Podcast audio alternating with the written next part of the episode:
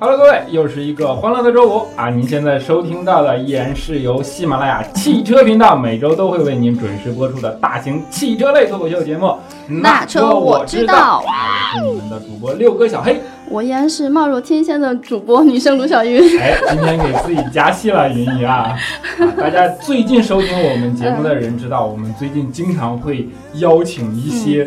特别重量级的嘉宾，对吧？来给我们分享一下他们独一无二的人生和自己的故事。嗯，哎，今天也不例外，但是今天微微有一点不同，就是我们请来了两位对特别重磅的嘉宾啊。第一位其实大家听过啊，就是你们的老朋友，我们号称呃血管里都流着汽油的。汽车老汽车老炮，对吧？汽车老炮儿，哎，欢迎我们的罗德副总裁尤佳尤总，欢迎啊！大家好，我是尤佳。接下来这位要重磅推荐一下。嗯，从业汽车行业多年，对吧？对，都已经快跟我年纪差不多了，快二十年了。是，你刚不刚过十八嘛，对吧？啊，对。然后现在任职于某豪华品牌的品牌总监，高级品牌总监啊，已经很多年了。对，啊，我们的 Alex 老师，欢迎一下。欢迎 Alex。哎，大家好，我是 Alex。两位都惜字如金的感觉啊！今天说实话，我呢坐在这儿特别激动，因为对面坐了两位大帅哥。嗯，是你每次都这么说。好，我们今天为什么请到二位来呢？当然是因为二位与车有着不解的渊源，对吧？嗯，身上都流淌着汽油的人，所以说自然而然也有着与普通人不同的。独一无二的故事，嗯，我们的节目今天变成了说出你的故事，好吧？那我们就一个一个的来呗。好啊。好，我们先从尤总开始吧，给我们报一报你与汽车不解之缘的故事呗。你说我那个血管里流淌着汽油是吧？啊，对。所以我的故事就是从来不去加油站，直接拿一针管往里抽是吧？对，然后直接储油箱里就行。我的故事其实上次跟大家聊了一个就是爱折腾车、爱买车的故事嘛。对对。呃，另外呢，和 Alex 一样，过去我也有过在汽车厂家工作的经验。嗯。待会儿我估计他会有更多的故事跟大家。大家分享好抛个砖，对，所以其实呢，从我这块儿呢，像像小黑说的啊，先抛个砖。我觉得汽车作为这个厂家的朋友来说呢，其实有很多的事儿是对于消费者来说呀，或者对于非汽车行业人来说，嗯，是不知道的一些故事。所以虽然说两位老朋友让我先说，但是我也没想好要说什么，我怕把这个砖扔出来。行，那你可以退下了。对，所以我就先撤了。对我还是更期待听 Alex 说。好，没问题。说到车，我觉得可能男的吧都挺喜欢车的。嗯，其实这个可能是那个啊，孩童时还就已经有的那种感觉。呃，其实那个刚才也说了，从业二十年一算的话，那个年龄可能也不小了。其实，在我们年轻的时候，小时候吧，嗯，应该说有汽车呢是完全是个梦想，几乎是不可能。所以我觉得，虽然那个今天是谈汽车，其实我我要说的一开始的感觉，我觉得还是从自行车那时候开始。哎，这这也算车啊。我们的主题就是人车生活，什么车不重要？那我觉得我有的第一台车啊，非常爱惜。我我觉得有个小插曲跟大家分享一下。那时候就是我第一台自行车，然后呃，我家里是住五楼，那个年代没有电梯吧，基本上。嗯。然后我就天天那个把这个车。呃，扛上扛下，然后都是自己一手拽着，一手打着那个那个把手搬，然后每到那个周末，然后功课做完了，基本上那时候也就一天，就星期天，那我就在那边拿着那个呃缝纫机油，然后拿着那个回丝，然后就是把那个车擦得锃亮，然后每根钢丝都擦。现在想想，可能就真的是。呃，不可想象，怎么会有那么多时间，然后对一台自行车付出那么多？因为现在想想，可能也就是那个对车，对那个除了步行之外的那种情节吧。嗯，好像 Alex 对汽车、对自行车的一个情节一直延续到现在，对吧？呃，现在不一样了。现在可能说到自行车，可能大家呃，最近对于那个分享的那个交通可能也会提到，然后确实最近刚刚用上那个摩拜，嗯然后觉得摩拜也是一种那个解决方案。行方式，对，那这个车有优点也有缺点吧，特别重的一台车，太重了，对。不能爬坡的车。就是我们从自行车开始。啊其实说的那个，我但是我觉得像呃你们男生啊，嗯然后是不是每一个人在自己很小的时候，基本上都会有一些变形金刚或者是汽车玩具？当然嗯那玩意儿很贵的，你知道吗？我小学时候那个去王府井儿那个什么妇女儿童用品商店买那个变形金刚，那一个变形金刚要十三块钱，哎，对，为什么我小时候也是这个价格？那说明咱俩同龄，同龄是吧？都是九零后吧？都是对六零后。对对，就是我小时候是因为生病了，然后我爸爸为了照顾生病的我的心情，所以给我买了一个变形金刚的玩具。结果呢，我家住平房嘛，就胡同里，然后呢，我把它放到了窗台上，我就睡午觉了。我一共拥有了这个东西三个小时，睁开眼睛就没有了。就被更喜欢这个的小朋友分享走了，对吧？然后我就想把自己病得更重一点，但是已经没有用了。你爸已经没钱了，那我就很好奇了，像我们都喜欢说，小黑呢，你是无缘进入这个行业，那 我怎么就无缘了一下？你是无缘进入汽车的这个，对对对对对吧？没错。那像尤总，还有尤佳，我们的好朋友，还有像 Alex，他们是因为什么样的一些机缘，或者是因为从小的这些兴趣，所以你就一定要进入这个行业吗？怎么着就因为喜欢自行车就进入了汽车行业吗？因为找不到别的工作了。说到这个，我觉得可能也是时运不济吧。我天，真的是找不到别的工作。呃，这倒不至于。为什么时运不济呢？我当年学的是外贸专业，然后正巧呢，毕业的时候呢，其实选择这个专业的时候是非常非常好的一个专业，但正好四年以后毕业了，然后东南亚经济危机，一下子这个外贸整个行业都不招人了。就没法外贸了。然后我们班级大概三十几号同学，整个系一百多号同学，基本上选择的行业有几大类吧，一个是呃会计。就是当时是五大还是四大啊？五大吧，好像现在是四大。幸亏你没做会计，你知道吗？有一句话叫做“好女不嫁会计男啊、然后，呃，这是一个大的品类。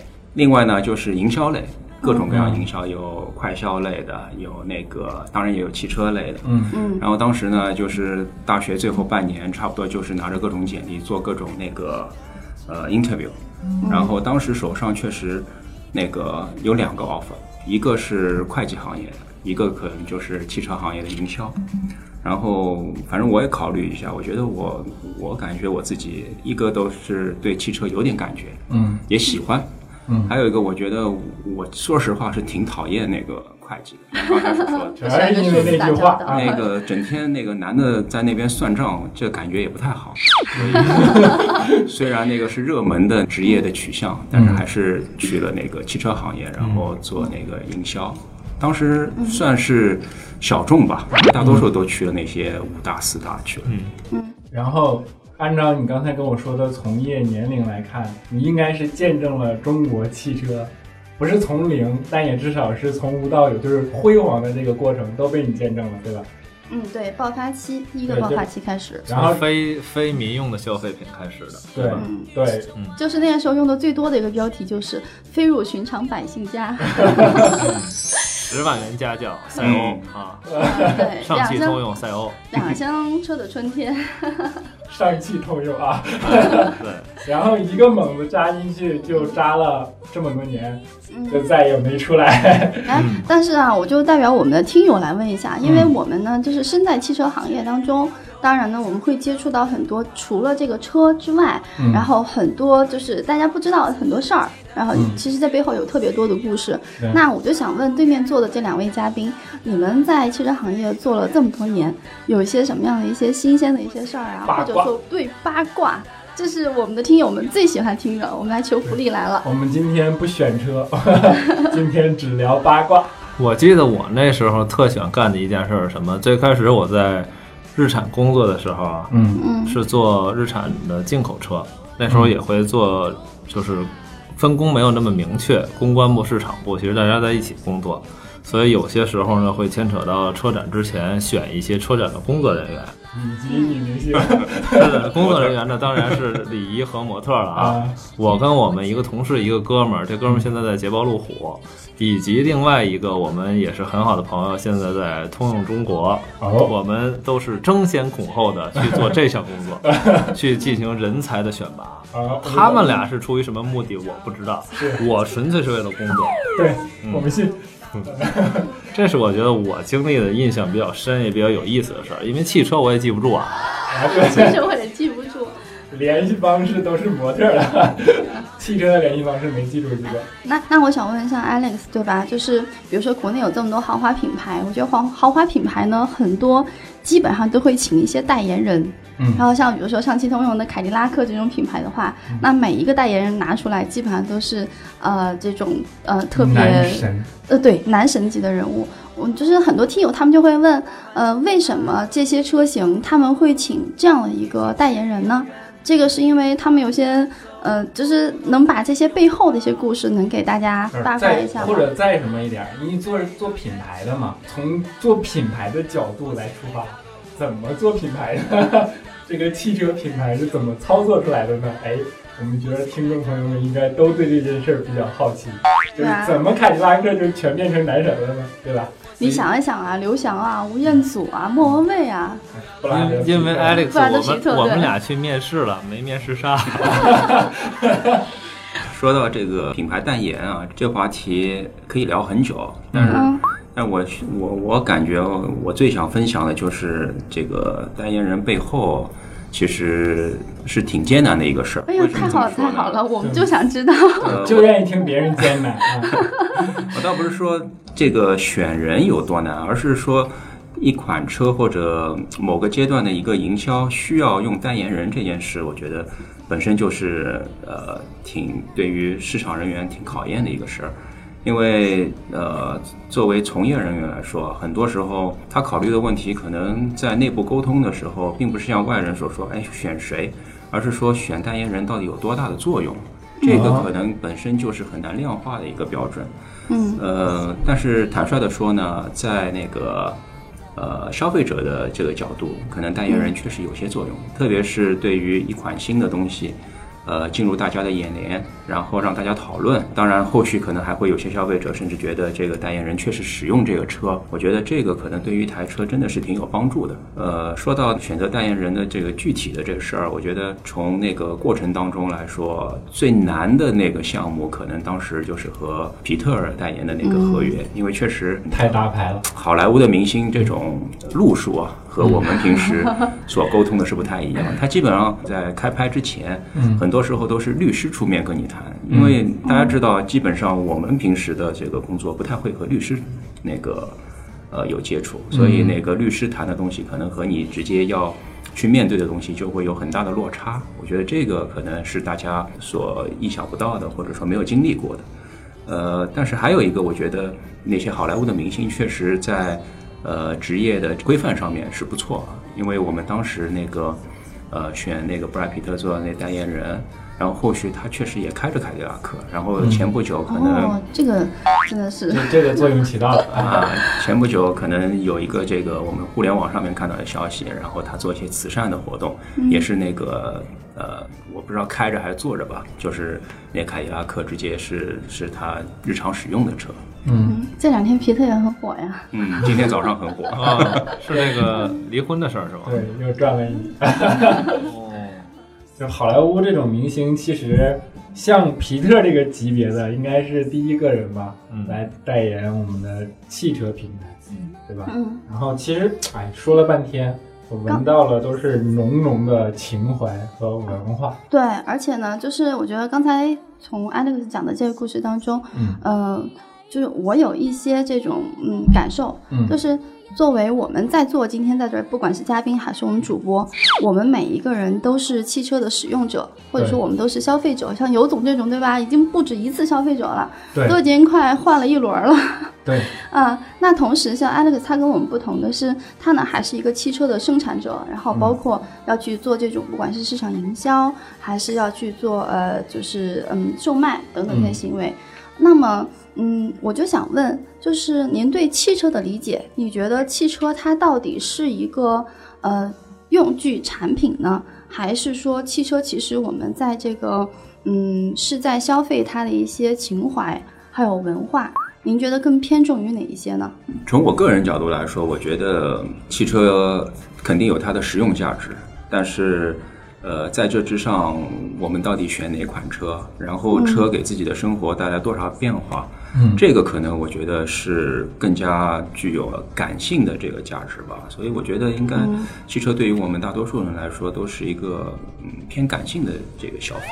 嗯，尤总，你认同吗？像你这种换了这么多车的人。嗯，我从消费者的角度来讲呢，可能不是特别认同啊。嗯，咱们哎，好，我喜欢这个。而且而且配为了配合节目要有碰撞嘛，对吧？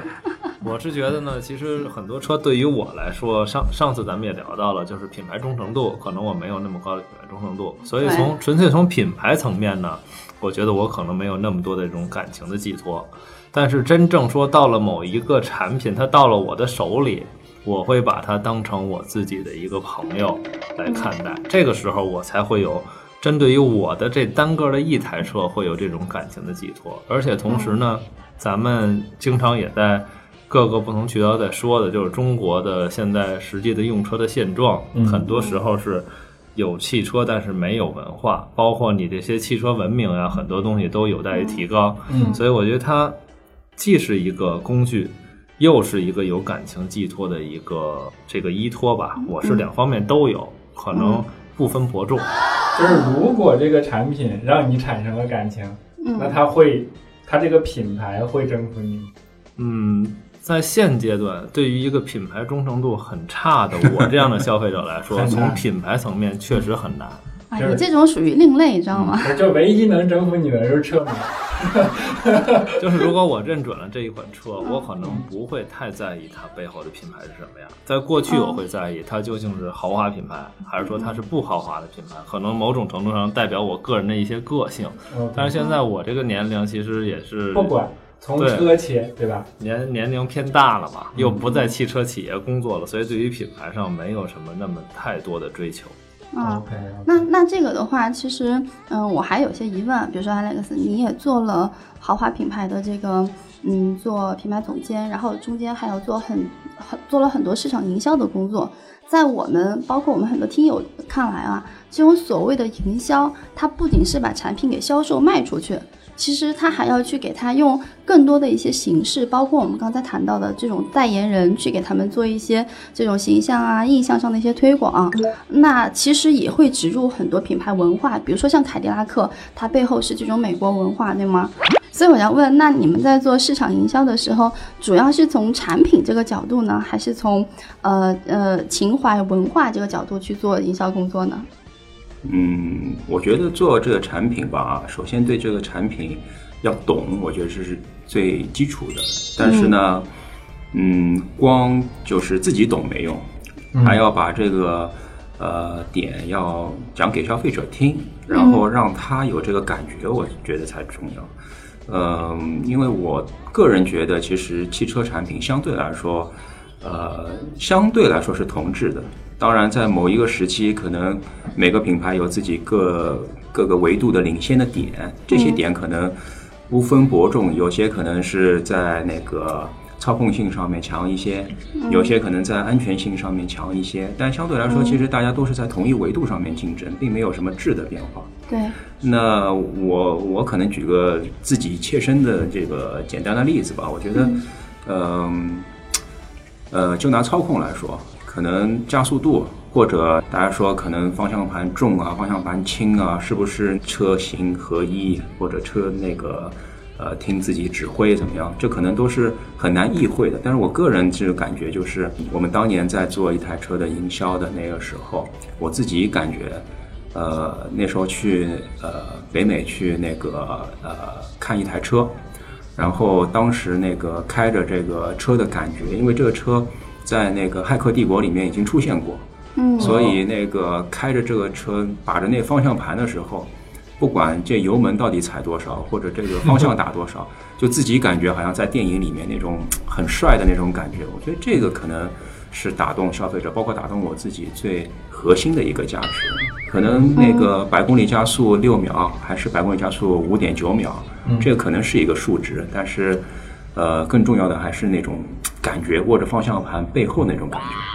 哎，刚才说到了有一个点，说《骇客帝国》，嗯，看来我觉得电影确实是对于汽车品牌一个做非常好的一种营销方式。对，其实电影是最直接的文化的一个植入嘛，相当于对，还包括比如说嗯最经典的变形金刚。啊，对，这是这是大多数孩子的情节，实际上。对我刚才听懂 Alex 说的，其实领导说话都是有玄机的，就是说你不要老跟我讨论什么产品还是文化，我们是基于产品之上的文化，是这个意思吧？对，就是既要首先根本上要先做好产品，同时呢，我们也是才能有。机会有文化植入嘛。嗯因为你刚才说的那个变形金刚，一开始动画片，后来拍成电影，然后我们都知道那个电影是那个雪佛兰的那个 Camaro 大黄蜂，对吧？对其实最早的时候是甲壳虫，但是后来变成了大黄蜂，嗯，然后 Camaro 现在是属于风光无两的车型，对吧？并且他们刚刚在前两前两天的时候上了他们的第六代的 Camaro。嗯，就是在国内，对，在国内，因为昨天他是在迪士迪士尼的这个乐园里面先进行了一个首秀，嗯现在目前还没有进来，他接接下来将会以进口的方式来进入国内。嗯，就是他这样的，其实有非常明确的标识性的东西，我觉得就是真的是文化影响。就是这车什么加速不重要，就名字往那一放，大黄蜂，然后 Camaro，对，而且我觉得像大黄蜂，它连带的对于雪佛兰的这个品牌，其实也带来了很多的一个影响力对对对的提升。对对，而且它还推出了很多未来的这样的哦一些理念啊，什么他畅想们因啊也好，为雪佛兰它新提出了叫“梦创未来”的这样的一个品牌口号。哎，对对，我想说的是，那天我去迪士尼的时候，嗯去了雪佛兰的那个创界的那个馆，就啊数字挑就是那个战馆。就是那创极速公轮，对对对，你去玩过对吧？我也去，我我我是之前在上海车展的时候，在北京车展的时候，嗯它有那个创极速光轮的那个静态的展示摩托，我去感受了一下这还臭美拍了个照片儿，啊但是摩摩托本拿下了吗？正在考呢。嗯，都考了半年了，嗯哎，对的，我还想说一下，我那天在就是雪佛兰那个创界创界馆去嗯体验了它的创极速光轮，嗯哇塞，那个速度对于我来说，我我觉得已经是到最后差一点就驾驭不了了。没有不用你驾驭啊，不是因为我想说的是，我差一点哭了，啊你就承受不了。承受不了。因为如果是有一台车能够那个速，其实它的速度并不是特别快，它主要是给留了一些悬念。但是它加速度很快，嗯，有你上次我们试过特斯拉那么快吗？比那个快，比那个快那。是零到百公里二点九，黄道模式。主要是特斯拉是你在开，你一脚电门下去，你知道我马上要推背了。这个是不告诉你，对，直接上来就是推背。没法预知的，对一个是坐车，一个是在开车，对，所以就特别恐惧。没错，而且那个肉包铁吧，对对对，这连安全带都没有，直接给你扣一壳，是然后往上一趴。我去，不要说你了，我都差点哭出来嗯了。卢云一直想玩肉包铁，只是鉴于驾驶技术太烂，嗯，腿实在没有拿下那个本。腿不够长。哎，那我想给我们听友说的是，如果你们要去迪士尼的话，一定要去那个明日世界园区，在那儿有雪佛兰的他们这个创界数字挑战的这个馆，嗯然后一定一定要去试一下这个创极速光轮那轮。你能请我去一次吗？小黑咱们啊哦，Alex 咱们肯定去过了，你请我们俩去就行了，对呃，我去的时候把你俩当行李带进去就可以了。别逗了。我估计听众最关心的是排多久的队吧。哎，啊、这个给给大家普及一下迪士尼攻略吧。啊、对，我们简单说一下，就说这个地方的攻略，创极速光轮。这个队你要排，正常人流量要排三个小时，但是呢，你可以在开门的时间第一时间冲进去拿他那个快速卡。Fast 嗯 Pass，、对，那个快速卡是不需要排队的，就是你直接走旁边的通道，就跟坐头等舱的感觉是一哎样，的。但是你要去领那个呃 Fast Pass 的时候，你是需要排队的。对，但是那个还好，实际上我建议大家可以就是在周一这样的时间去，因为周一园区相对来说人特别少。我那天去的时候是礼拜二，嗯园区内我只排了二十分钟，后来到下午五六点的时候几乎没有什么排队。但是这个是属于迪士尼的三大必玩项目之一，然后他当时也是在《创战记》的这个电影当中曾经出现过。就你记得当时他一出来的时候，骑着那个极速光轮的那个摩托的镜头特帅，对吧？嗯，对对刘总就因为看了这个电影，后来然后自己也去考了一个摩托车本儿。但我好歹不到一个月拿下，这半年拿不下，腿太短。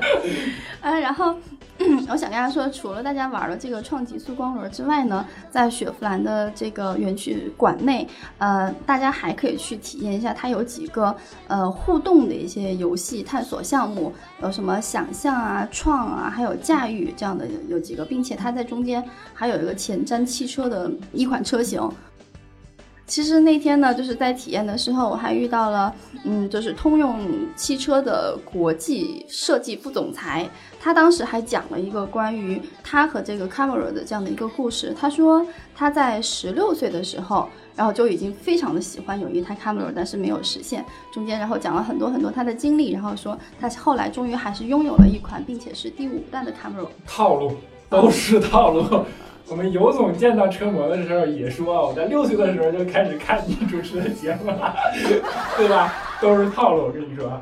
不过其实雪佛兰，我觉得这次不是说这次啊，就是因为迪士尼的这个项目，我觉得他真的是把文化这件事做的挺成功的。他相当于画了一个明日世界的这样的区域出来，嗯，然后整个这个区域，你的第一反应就是雪佛兰，嗯，创极速光轮。但你说套路这个东西吧，我部分赞成啊，有的东西不太赞成，嗯。我得总得唱反调。好，其实，在我在通用工作那段时间，我觉得就是美国的老百姓嗯对于雪佛兰这一个相对比较平民化的品牌，确实是很喜欢的，对因为它有很多车型非常的实用。嗯，对于他们来说，我想买一辆轿车，我想买一辆卡车，买一辆越野车，我都可以买到。对，所以我相信美国的群众们对于雪佛兰品牌是有感情的。其实现在对于咱们中国来说呢，我觉得我欠缺的就是要对我们的自主品牌有感情。发自内心的产生这种感情，那那你那天换了那么多车当中，也没有一台是自主品牌因为？我没有办法真的对自主品牌的那些产品建立这种 像刚才说的美国人这个对于雪佛兰不是说我。光对你一腔热血就行了，你必须产品得过关嘛。因为我实实在在掏的自己的钱，如果我像那个皮特似的啊，来代言之后送一台车，那我自然就是无所谓了吧。那感情就来了。我可以跟 Alex 待会儿私下谈一谈，我也可以代言。按理说没戏。我觉得说到那个自主品牌啊，嗯我觉得还要给点时间。对嗯我我我自己个人的感受就是，你看现在很多自主品牌都说模仿这个造型，模仿那个造型。我记得大概在两千两千零零五零六那时候吧，当时那个去韩国，然后去看一台那个即将被引进的车，然后到了韩国一看，那时候的韩国基本上也是模仿，嗯，对，而且这个痕迹也很明显，只是它的那个模仿呢，有点有意思的地方，就是车头和车尾还是模仿不同品牌的，所以你能看到，哎，这个车车头是那个，比如说。呃，某个品牌的这个印痕，然后车尾是另外一个品牌的这个印痕，但是很快，大概十年过去以后，基本上都找到自己的那个设计语言了。所以我觉得这个，呃，尤总下一台还是有可能是嗯自主品牌。对的，嗯尤其是比亚迪 F 三，你看前后面模仿的是老的飞度，前面模仿的话是花冠好像花冠，对前面是花冠，后面是飞度。对，啊，其实这也不完全是车厂的责任。嗯，我是觉得你整个社会要有一个良性的这样的竞争环境，就是这个市场环境是要好的。你如果老出那种电动车补贴政策，那活该被骗补嘛。就总归要中国人多聪明啊，对吧？对，总归得经历这个过程嘛，从模仿到创造。对你把市场规则做好了，就大家自然而然老老实实竞争，那产品自然而然就越来越好了。对，大概就是这个样子。嗯，其实我们很多车企业也在自己的努力的去做一些文化层面的事情，然后在大众面前塑造一下自己的品牌形象，对吧？嗯，前不久我去新疆的时候，我在飞机上呢遇到了长安福特的他们的这个市场部的副总叫叶明信，嗯然后叶总当时跟我说他要飞到新疆喀什去，然后并且他们要去做一个七十二小时的不间断挑战。我去，就是他要从新疆喀什开着他们新的福特翼虎，然后沿途从最东面呃从最西面开始出发，呃不间断的开七十二小时，只换人不换车，一直开到上海。纵贯中国是吗？对，这个叫横贯中国，啊因为纵纵贯中国是在去年的时候他们都已经做过了。好吧，我路痴啊。啊，就是在去年底的时候，他们嗯当时也是从中国最北端的黑龙江，嗯然后一直开到了最南端的湛江。当时我也听他们给我讲了这个事儿之后，嗯我就特别惊诧，我说，我说你们为什么要费尽心机去做这件事情？其实因为对这个对于车的挑战是非常大的。你要知道中间它的各种路况叫一南一北，和西部和东部，他们整个路况对车的全方面考验强度非常大。呃，七十二小时这件事儿，大家可能概念并不深，觉得就三天三夜嘛，无非没什么。但是其实我从上海开车开到东北去开过一次，然后我只开了十六个小时，我就差点把自己开死在路上。就这是我，嗯然后你知道要连着换几次这样，嗯并且车不会停，对吧？嗯，所以说这对一辆车来讲，那真的是一个全方位的考验。当时就是你不但是时间上的问题，然后你还要在不同的路况上走，嗯你要从从西到东，对吧？然后从那个海拔高度到现在这个最氧的高度，嗯。对，整个整个下来，我觉得这敢拿自己车这样玩也是不容易啊。对啊，所以我第一次他们纵贯中国的时候，我当时对他们还挺担心的。嗯。然后第二次我依然很担心，还好后来过了几天以后，就是我参加他们这个福特翼虎他们车队到达上海之后的这个发布会，嗯。然后他们是整个的这一个车队的人，然后全都已经到场了，并且他们也在当天呢，就是宣告了他们这个挑战成功，然后宣告了他们福特翼虎的这一款就是中期改款的这个车型上市。嗯嗯，就我大概了解的话，嗯，他们现在上市价格是十九万三千八到二十七万五千八，好像和以前没什么变化。啊，对，呃，基本上价格策略差不多，嗯也还是一点五 T 和二点零 T 两点两种配置增加的几款车型。价格不变，增加配置了，是吧？呃，没错，他们福特的这个 Think 三的系统呢，它确实非常流畅，操作起来也非常的智能。然后我们喜马拉雅是直接在植入这个系统的。嗯，对对对，就是其实翼虎这像尤总这种特别喜爱听我们喜马拉雅的这种忠实听众的话，一定要买一个福特翼虎来感受一下。嗯，我准备买凯迪拉克。厂 厂家给你钱了是吧？啊，不是，其实翼虎这车大家不陌生，对吧？嗯，对或，者说已经，特别熟悉，因为它当年在这个领域里的竞争力其实是挺强的。它现在也依然挺像。你想，它能够跟之前的那个上汽大众的途观，他们嗯差不多销量齐平。对，就跟途观竞争品嘛，然后挺嗯热门的一款车。但是之前可能大家对它的印象就是城市 SUV，嗯，都知道是 SUV，但也没有对越野或者说长途跋涉抱什么太大的期望，所以对福特来这么一下，就是告诉你我们是可以开长途的。他们不止来了这么一下，他嗯们就是针对福特翼虎，还做了非常多的一些这种类似于去挑战越野性能的一些活动，嗯包括车主活动。嗯所以反正它进入中国也差不多有好几年了，应该是二零一三年的时候引入国产的。对，就是敢玩嘛，就是我对嗯产品有信心嘛。哎，这又变回刚才的话题了，基于产品之上的文化输出，是这意思吧？啊，对，你看我们今天啊，请了两位嘉宾，我们一起讨论了这么久，无非就没有离开两个主题，就说我们在消费汽车的时候，嗯到底是基于汽车这个产品本身，我们来输出文化，对还是说基于这个文化情怀本身，我们来塑造更好的产品？对其实这是一个开放式的一种关系。对，它没有绝对的对与错，对吧？那我们本期也就给听众朋友们留一个比较开放式的结尾，就是大家也可以来各抒己见，大家都可以把你们的想法积极的留在我们的互动区域里，好吧？对，说出你和汽车的一些情怀故事，嗯这也是我们特别愿意跟大家一起分享的。哎，既然你们已经听了一整期节目了呢，那我们也不能让你白听啊，在最后呢，还是要给大家送上一个福利。嗯不过这个福利呢是有条件的，就是我们还是要提出一个相关的问题，对吧？嗯就是我们在前面的节目里说过，有一个品牌的一辆车，哎，它在中国进行了七十二小时的不间断的挑战。对这样的一个挑战的行为。那请大家来回答一下，到底是哪哪个品牌车呢？对哪个品牌的哪一款车？好吧，嗯如果大家答对了，就可以进群跟我们的群主来赌博，赢取我们的车模。是踊跃的互动，然后来获得。同时，也在这儿呢，再次感谢我们的启瑞捷豹路虎给我们赞助的车模，哎还有感谢斯巴鲁给我们赞助的一系列的品牌车模。没错谢谢。啊，既然福利都送完了，那就预示着本期的节目呢也就接近尾声了，对吧？嗯，啊，感谢大家一如既往的支持，我们也会再接再厉，给大家带来更好的节目。本期节目就是这样了，我们下期节目不见不散。不见不散，拜拜拜谢谢我们的嘉宾，拜拜。夢